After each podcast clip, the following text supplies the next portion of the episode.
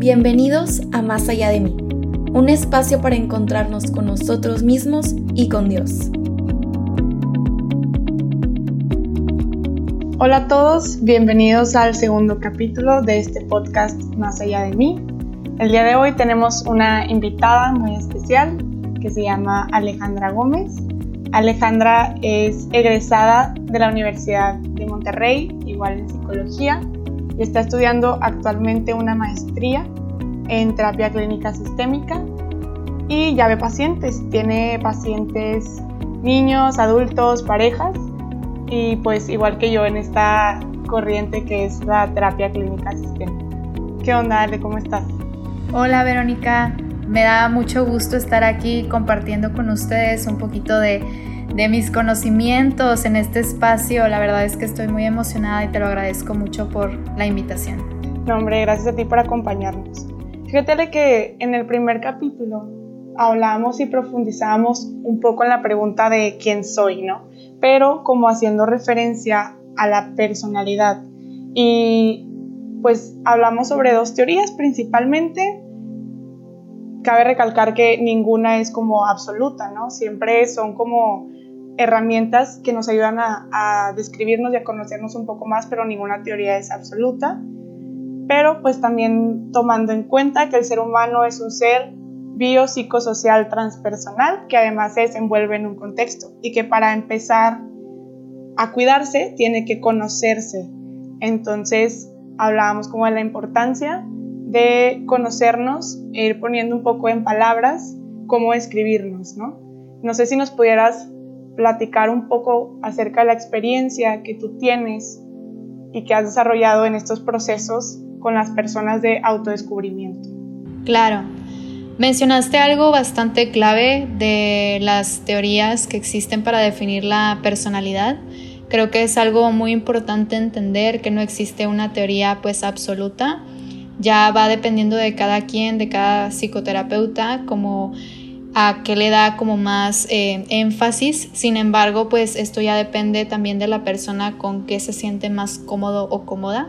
Entonces, como hacer esa referencia de no existe algo absoluto me gusta mucho. También ahorita que mencionas, pues este, este proceso del autodescubrimiento creo que es sumamente importante porque es el pilar para comenzar a quererte.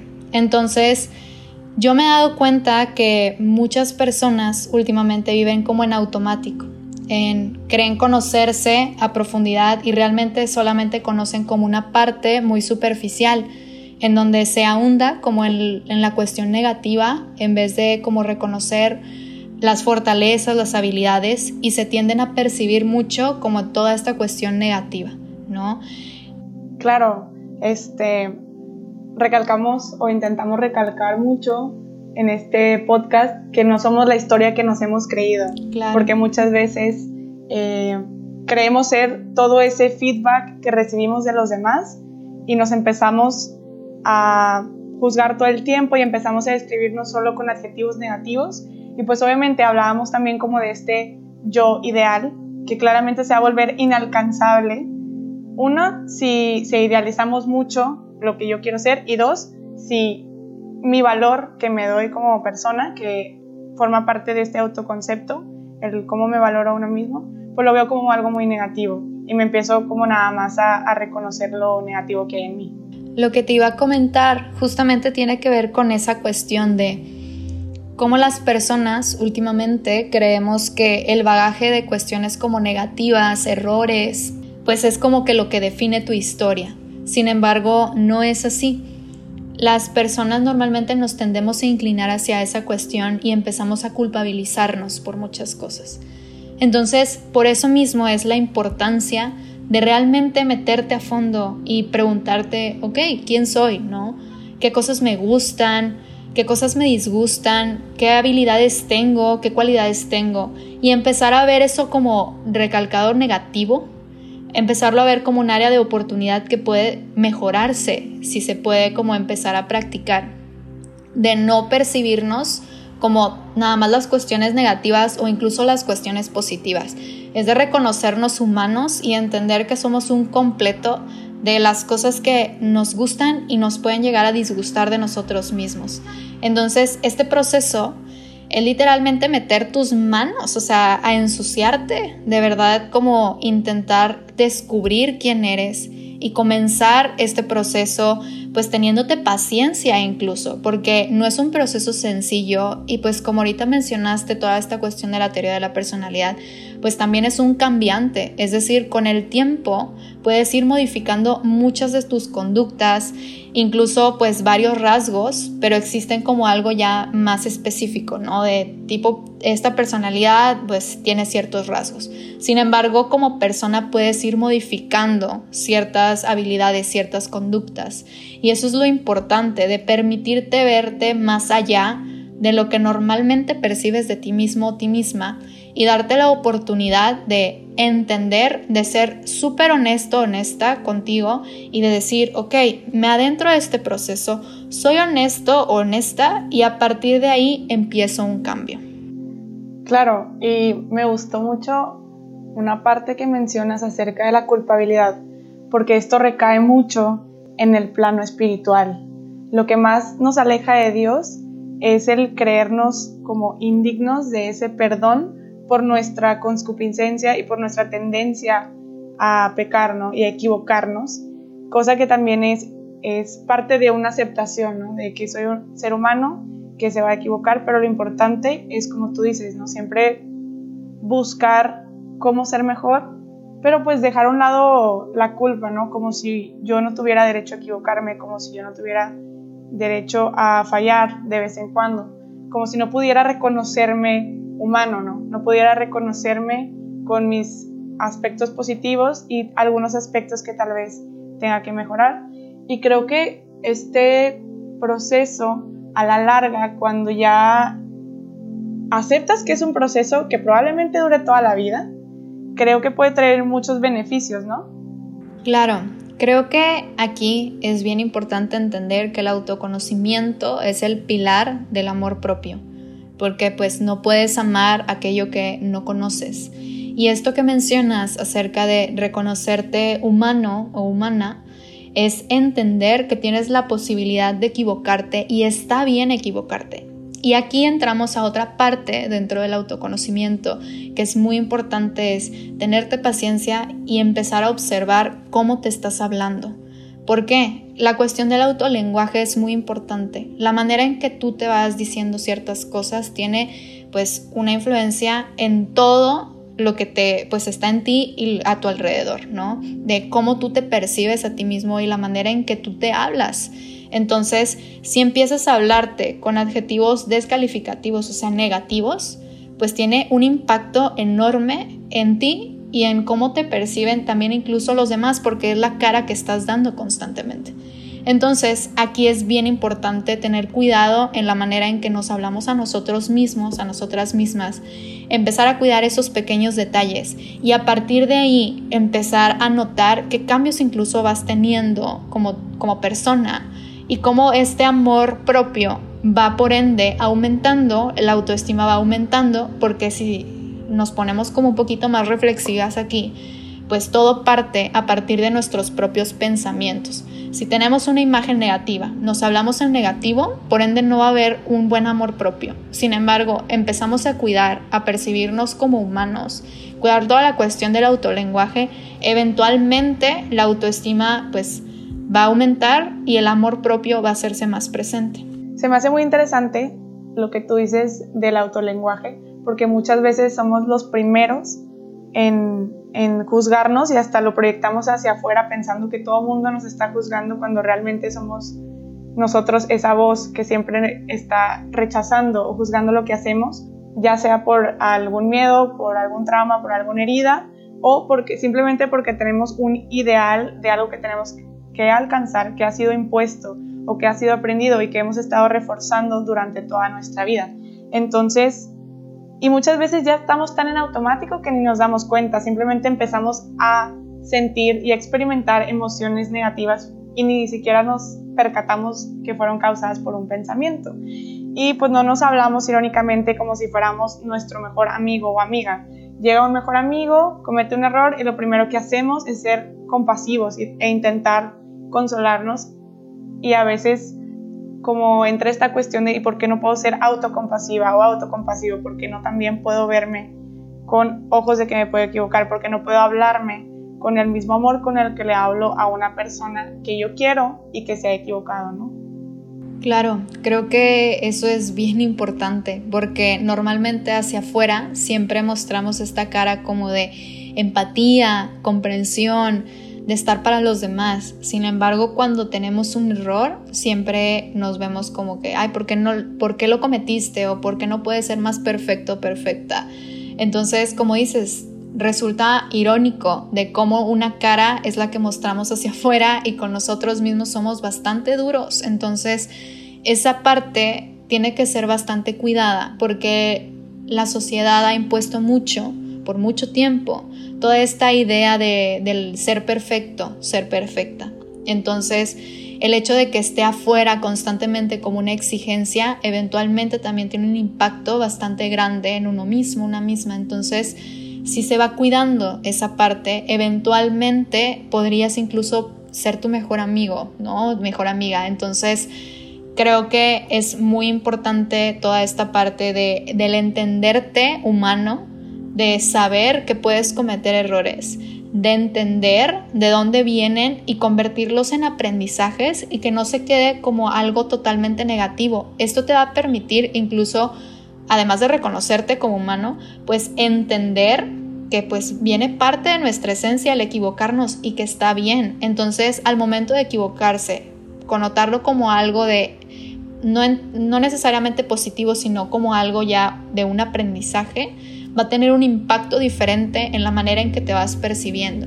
Y tú mencionaste algo como bastante importante también del autoconocimiento, incluso va a durar toda la vida, ¿no? Porque no nada más es cuestión de saber qué me interesa, saber qué me disgusta, va más allá también de ir conociéndote a través de los años de qué límites son los que pones con las personas, incluso contigo mismo, contigo misma, porque a lo mejor ahorita aguantas cierto tipo de cosas con respecto a, la actividad física, cuántas horas estás frente a un computador, pero a lo mejor en cinco años no va a ser esto, entonces también eso va a irte permitiendo entenderte un poco más, de irte conociendo con respecto a eso.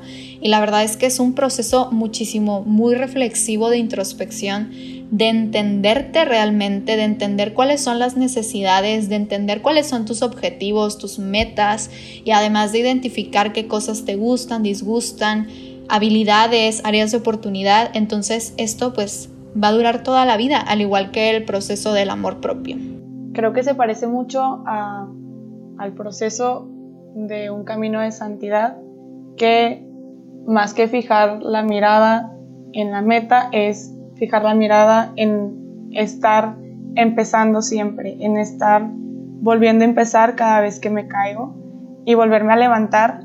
Y la única manera en la que me voy a poder levantar es si me ayudo a levantarme, ¿no? Porque también es un poco peligroso esta proyección del juzgar cuando la ponemos hacia Dios, de, me equivoco, entonces Dios me está juzgando, ¿no? Entonces Dios me juzga, entonces menos me voy a levantar y menos voy a volver a ser y esa es una como similitud que encuentro en este proceso de autodescubrimiento como persona y el, como el camino de santidad, que se trata más bien de, como comentaba, reiniciar cada vez que me equivoco con el suficiente amor que necesito para eso. También otra parte que comentas es esto de la importancia de conocer cuáles son mis habilidades, que a fin de cuentas son lo que me van a acercar un poquito más a quien yo quiero ser pero muchas veces hasta nosotros podemos frenar ese potencial.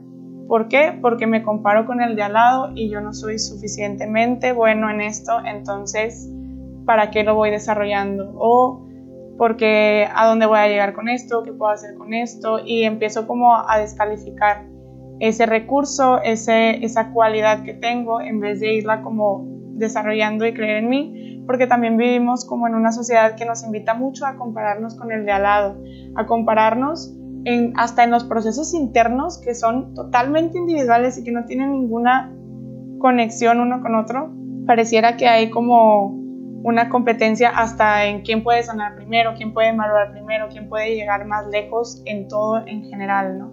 Y a mí me, me llama mucho la atención siempre de la psicología, esta parte que ve al ser humano como un todo y de cómo estos pensamientos pueden empezar a afectar en nuestras emociones. Claro, ahorita antes como de abarcar el lado como socioemocional, me gustaría recalcar algo que mencionaste de justamente esta parte de comparación con el otro.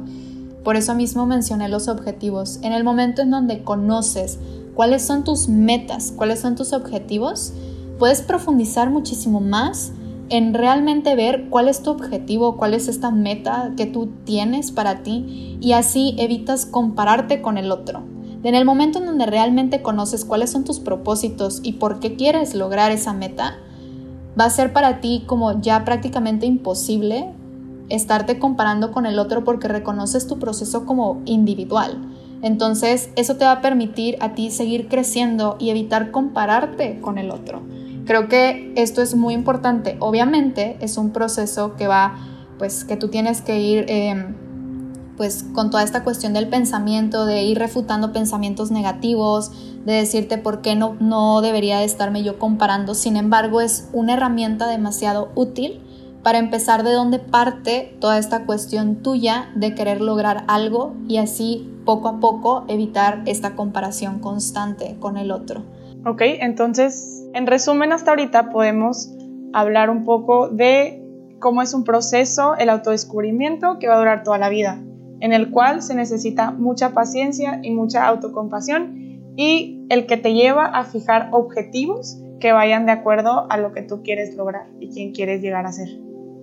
Exacto, porque eso eventualmente va a evitar que te estés comparando con el de al lado, haciéndote cada día incluso menos o sintiéndote menos, ¿no? Como todo al final de cuentas está relacionado, ¿no? Si nos ponemos a reflexionar, todo pareciera que está literalmente agarradito de la mano con la otra cosa. Entonces, aquí es bien importante entender que todo esto, todo esto que estamos hablando va a encaminar tu camino hacia el amor propio, ¿no? De, de realmente conocerte, entenderte, hablarte con autocompasión, de permitirte equivocarte, reconocerte humano o humana y eventualmente guiar tu camino hacia el amor propio. La verdad, creo que es súper importante porque como tú dices al principio, a veces vamos tan en automático que muy pocas veces nos cuestionamos si estamos en el camino correcto, si estoy donde quiero estar, si me siento a gusto conmigo mismo. Y luego nos cae una pandemia donde nos tenemos que encerrar y de repente salen a flote un chorro de cosas que tenemos por ahí guardadas, que no tenemos trabajadas. Y pues creo que también es un buen momento para reflexionar en quién soy y qué de cómo soy me está limitando, ¿no? Y más que cómo soy es cómo me he atribuido que soy, qué, son esos pensamientos que me he atribuido a mí mismo que me están frenando. Yo creo que este momento es excelente para empezar a reflexionar hacia dónde quiero ir, hacia dónde quiero llegar y empezarme a ver con ojos de amor, empezarme a ver con ojos autocompasivos y empezar a aceptar que no tengo que ser perfecto para nadie ni para mí, Claro, creo que eso es lo esencial porque de ahí parte todo. Hay parte el propósito, hay parte los objetivos, de ahí parte el camino del amor propio, de realmente conocerte a profundidad y ser honesto, honesta contigo mismo. O sea, realmente es, es un camino de toda la vida, como ya mencionamos, es un camino que muchas veces no va a ser sencillo, porque es adentrarte a aquello que no te gusta mucho ver, sin embargo es importante para eventualmente, como dijimos hace un ratito, poder sanar esas heridas, de reconocerte imperfecto y que esa es una maravillosa cualidad, porque la verdad es que si no, no tendríamos individualidad, cada persona no tendría ninguna diferencia de otra. Entonces, al final de cuentas, los errores que llegamos a cometer se convierten en aprendizajes si empezamos a verle la cara buena que nos deja. Entonces, a partir de ahí, podemos tener una mirada de autocompasión con nosotros o con nosotras. Sí, ahorita que estabas hablando, estaba pensando como en estos dos extremos que no son sanos, tanto el no querer ver nada de ti como por miedo o como por, no sé, una expectativa muy alta de quién tengo que llegar a ser. Entonces, mejor sigo yendo en automático, mejor no reconozco mis errores, mejor me sigo yendo con la corriente o mejor simplemente no reflexiono. ¿Por qué? Porque creo que va a ser un proceso doloroso al cual no me quiero enfrentar. Lo cual es válido, no siempre estamos listos para enfrentarlo y eso también hay que reconocerlo. Creo que es parte de reconocer que en este momento no estoy lista o no estoy listo para ver ciertas partes de mí. Creo que puede ser hasta el principio.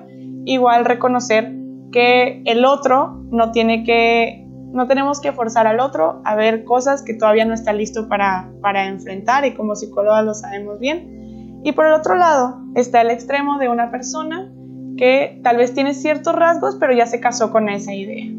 Por ejemplo, si yo considero que tiendo a ser inestable emocionalmente, pero ahora esa también puede llegar a ser hasta mi excusa para no moverme de donde estoy o para intentar quedarme como en esta zona de confort donde no es que sea feliz ni pleno, pero pues es lo que conozco, entonces mejor me quedo aquí en este calificativo que ya tengo, que ya me puse.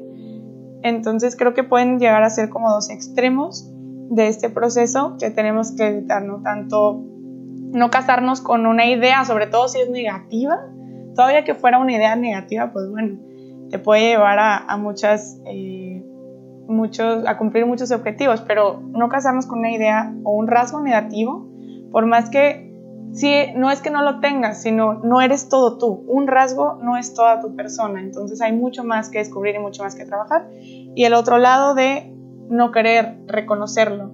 Hay que, hay que aceptar o hay que intentar entender que lo que eres no es bueno ni malo Simplemente hay cosas que te conviene trabajar para llegar a ser mejor. Pero entonces si ya le ponemos a empezar como que esto es malo, obviamente no lo vamos a querer voltear a ver.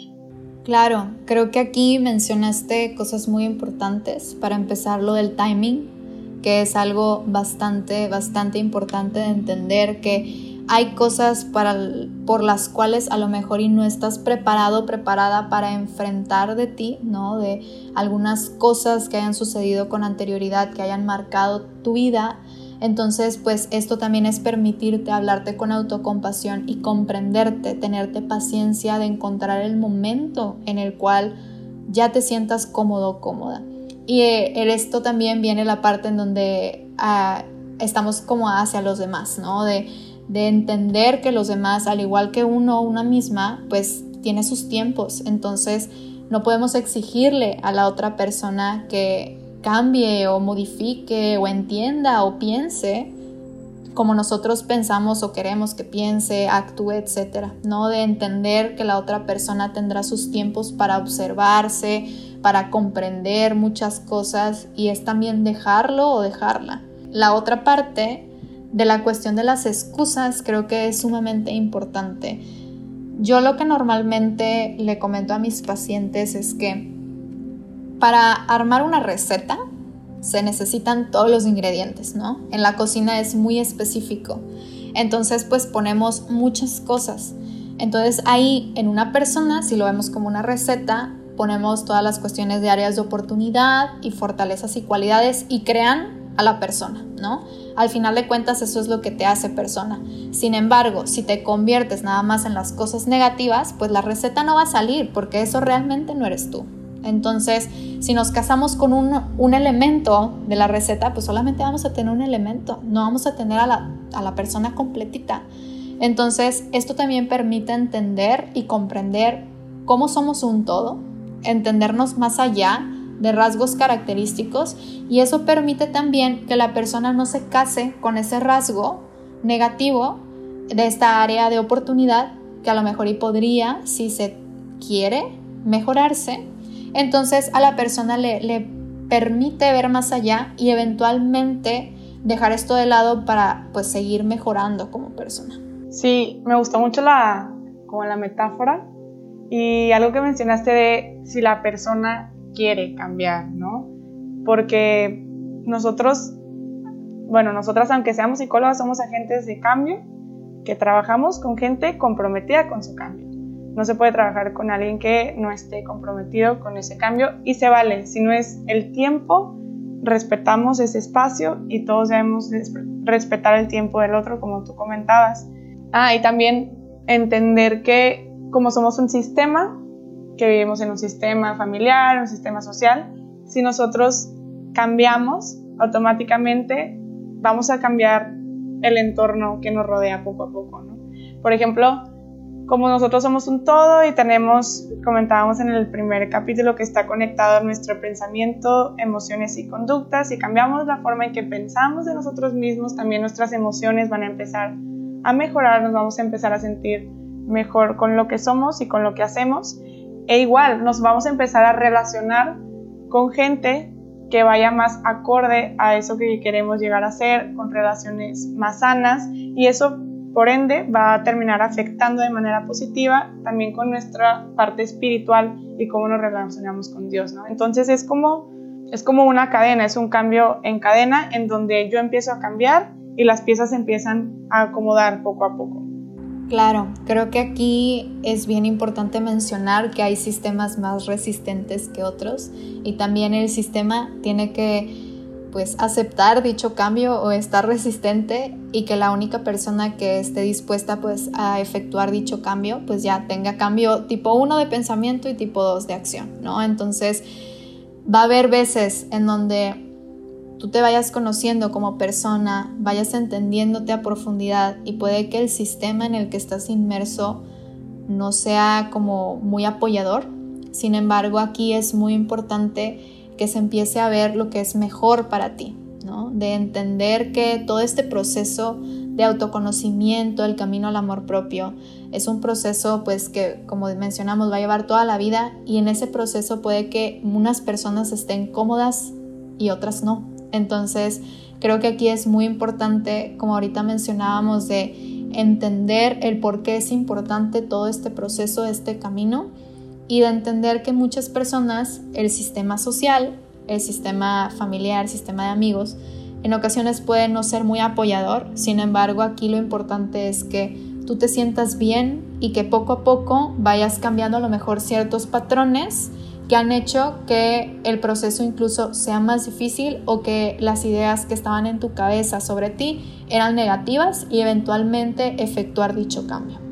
Justo eso de de la resistencia al cambio, pues siempre va a ser un, factor constante, ¿no? Y volviendo a las metáforas, otro factor constante van a ser las, como las caídas en este proceso.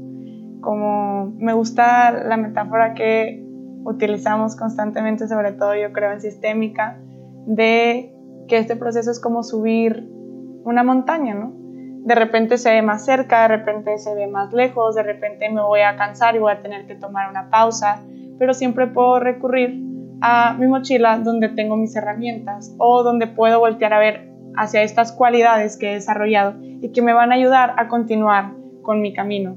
Y aprender a disfrutar también este camino así como es, con sus caídas, con sus subidas, con sus bajadas, con sentir que estamos lejos, con sentir que estamos cerca, podemos aprender a, a disfrutarlo con todo lo que conlleva, así como yo puedo aprender a amarme con lo positivo y lo, negativo que tengo. Creo que más allá de cosas positivas o cosas negativas, creo que sería más como fortalezas y áreas de oportunidad, ¿no? Para no empezar como a connotar de positivo o negativo, porque en el momento en donde ponemos estas polaridades, puede llegar a tener como un impacto en la cabeza de la persona. Entonces, si empezamos a percibir esto, como menciona Verónica, de de ver el camino no como algo de, uy, va a estar bien padre todo el tiempo, nos va a permitir también entender que es como todo proceso en ocasiones complicado y en ocasiones pues más light. Entonces, aquí es bien importante toda esta cuestión de entenderte, ¿no? Porque al final de cuentas cometas un error, tengas un aprendizaje, tengas alguna falla, etcétera, pues forma parte de todo este proceso y de si tú te permites a ti mismo, a ti misma equivocarte, ¿no? Sí, y pues dejar de, de creer que vinimos a este mundo como a alcanzar una perfección inventada, porque pues nadie es perfecto, y empezar a hacer más de lo que amo, ¿no? O sea, como tú dices, dejar tal vez de connotar si, si algo es positivo o negativo, sino más bien puede ser como me conviene o no, o si es una fortaleza o un área de oportunidad, y enfocarme en mis fortalezas para poder ir desarrollando hacia lo que yo amo. Y no sé si puedas como decirnos algún ejercicio práctico que la gente pudiera hacer para empezar a reflexionar acerca de sus fortalezas o para empezar a reflexionar acerca de su autolenguaje. Yo creo que cualquiera de los dos podría hacer algo que les sirva a todos. Claro, creo que algo bien importante aquí es primeramente hacer una lista con todas esas cualidades, fortalezas y también adentrarte a las áreas de oportunidad. ¿no? Y de empezar a reconocer como, ok, ya que tengo estas listas, puedo identificar un poquito más cosas que a lo mejor anteriormente no veía de mí, ¿no? Y también, por ejemplo, ya que se tengan las áreas de oportunidad, preguntarse a sí mismos de, ok, ¿qué estoy dispuesto, dispuesta a trabajar? De, ¿puedo hacerlo solo o sola o necesito ayuda psicoterapéutica? Porque creo que eso es bien importante. De muchas veces creemos como en esta cuestión de ser superpoderosos todo el tiempo, de no necesitar ayuda. El pedir ayuda es algo incluso liberador y bueno también. Entonces, en esta cuestión como del perfeccionismo que ya lo abordamos, también permitirse pedir ayuda en ciertos momentos es clave también para eventualmente crecer. Si tú piensas como que, ok, ya puedo, ya sé que tengo estas áreas de oportunidad, ¿las puedo trabajar? Sí. Y si empiezas en la marcha a notar trabas y de repente tropezarte, pues eso es completamente normal. Y, y pues al final de cuentas puedes decidir pedir apoyo a un psicólogo para que eventualmente este proceso incluso sea más ameno y que no te adentres a todo este proceso de de repente como ensuciarte las manos solo o sola. También la cuestión de, del autolenguaje creo que es bien importante irnos poniendo como distintas pautas, porque por ejemplo como distintos stops o altos. ¿Por qué? Porque normalmente también entre broma y broma, cuando nos, los equivocamos, nos mencionamos como de, ay, qué tonta, ay, qué tonto. Incluso va muchísimo más en escalada, con groserías, etc. Entonces algo aquí bien importante es ir identificando porque realmente te estás mencionando todas esas cosas, por más que parezca broma, es algo que realmente tu cerebro está tomando como tal. Entonces, Ahora cada vez que identifiquen que se están mencionando ciertas cosas cuando se equivocan, cuando algo les sale mal, es también permitirse ponerse el alto a sí mismos, de poner ese límite con ustedes mismos y de incluso, si se lo mencionan, pedirse perdón en ese momento de, ay, se me fue por esta vez, de me pido perdón por haberme hablado de esta manera. Y eventualmente tener una comunicación contigo muchísimo más sana. Ok, me parece muy interesante entonces son dos cosas. La primera, pues bajo la luz del Espíritu Santo, unos 15 minutos en la noche que estemos tranquilos, que podamos sentarnos a reflexionar acerca de cuáles son mis fortalezas, cuáles son mis cualidades, cuáles son los recursos que tengo. Y podemos pensar en tanto lo que nos gusta, lo que nos sale bien y lo que nos ha ayudado a resolver un problema, cómo hemos actuado frente a un, frente a un problema que nos ha ayudado a resolverlo. Muchas veces ahí hay muchas cualidades como ocultas y súper importante dentro de este proceso lo que decía Alejandra de reconocer si necesito ayuda o alguien que me acompañe en este proceso, porque muchas veces tenemos como un punto ciego, ya no podemos ver ciertas cosas y también es importante reconocer eso, que como no soy perfecto, puedo aceptar la ayuda de alguien más si así lo requiero. Y eso me hace valiente, eso me hace con disposición a cambiar, eso me hace una persona abierta al cambio, abierta a mejorar, Porque luego desde ahí empieza el autolenguaje de por qué necesito ayuda, por qué necesito de alguien más, y me empiezo a cuestionar el por qué yo necesitaría ayuda, ¿no? Pues porque todos en algún punto la podemos necesitar. Y del otro lado, en cuestión del autolenguaje, que esas bromas yo las he escuchado en todos lados, ¿no? Gente que hasta en voz alta, cuando se equivoca de que grosería y media. Pero bueno, entonces hacer un alto cada vez que detecte yo que me estoy hablando de una forma mm, despectiva, de una forma grosera, por más pequeña que sea, intentar hacer un alto y cambiarlo en ese momento por algo positivo que me pueda decir. Cambiarlo por algo positivo, cambiarlo por algo que me ayude a edificarme, que me ayude a crecer. Muchísimas gracias, Ale, por acompañarnos el día de hoy. No sé si quieras comentar algo más para cerrar. Pues les agradezco mucho como esta invitación. Me gustó mucho hablar contigo, Verónica, acerca de este tema que es bastante, bastante importante y que si ya llegaron hasta aquí, creo que es una invitación también de adentrarse a este proceso, adentrarse realmente a conocerse. Es una invitación bastante grande y claro, aquí, por ejemplo, tú y yo, que somos psicoterapeutas, estamos para apoyarles en lo que sea, en lo que ustedes requieran. No tienen por qué pasar este proceso solos o solas. Es un proceso pues bastante importante porque eso va a ir dictando pues cómo ustedes se van relacionando con ustedes mismos y el camino que ustedes quieren seguir. Entonces, pues fue un gusto bastante grande. Y les quería mencionar, pues ahorita como ya mencioné, soy psicoterapeuta, me pueden encontrar en las redes sociales como recordatorio personal en Instagram. E incluso si quieren iniciar su proceso psicoterapéutico pueden mandar un mensaje por ahí o mandarme un mensaje a mi teléfono personal que es el 811 91 70 700. Les agradezco mucho por esta invitación. Nombre, muchas gracias a ti Ale por tu tiempo, por compartirnos un poco de lo que sabes. Eh, anímense de verdad si necesitan algo. Ella siempre tiene las puertas abiertas y yo de igual manera también. Y pues nada más para finalizar, recordar que no soy el autolenguaje negativo que me pongo a mí mismo, no soy ese autolenguaje que me perjudica, no soy ese autolenguaje que me tumba cuando ya me caí, sino algo que trasciende más allá de mí. Si te gustó este episodio, no dudes en buscarnos en nuestras redes sociales. Estamos en Instagram y en Twitter como arroba más allá podcast.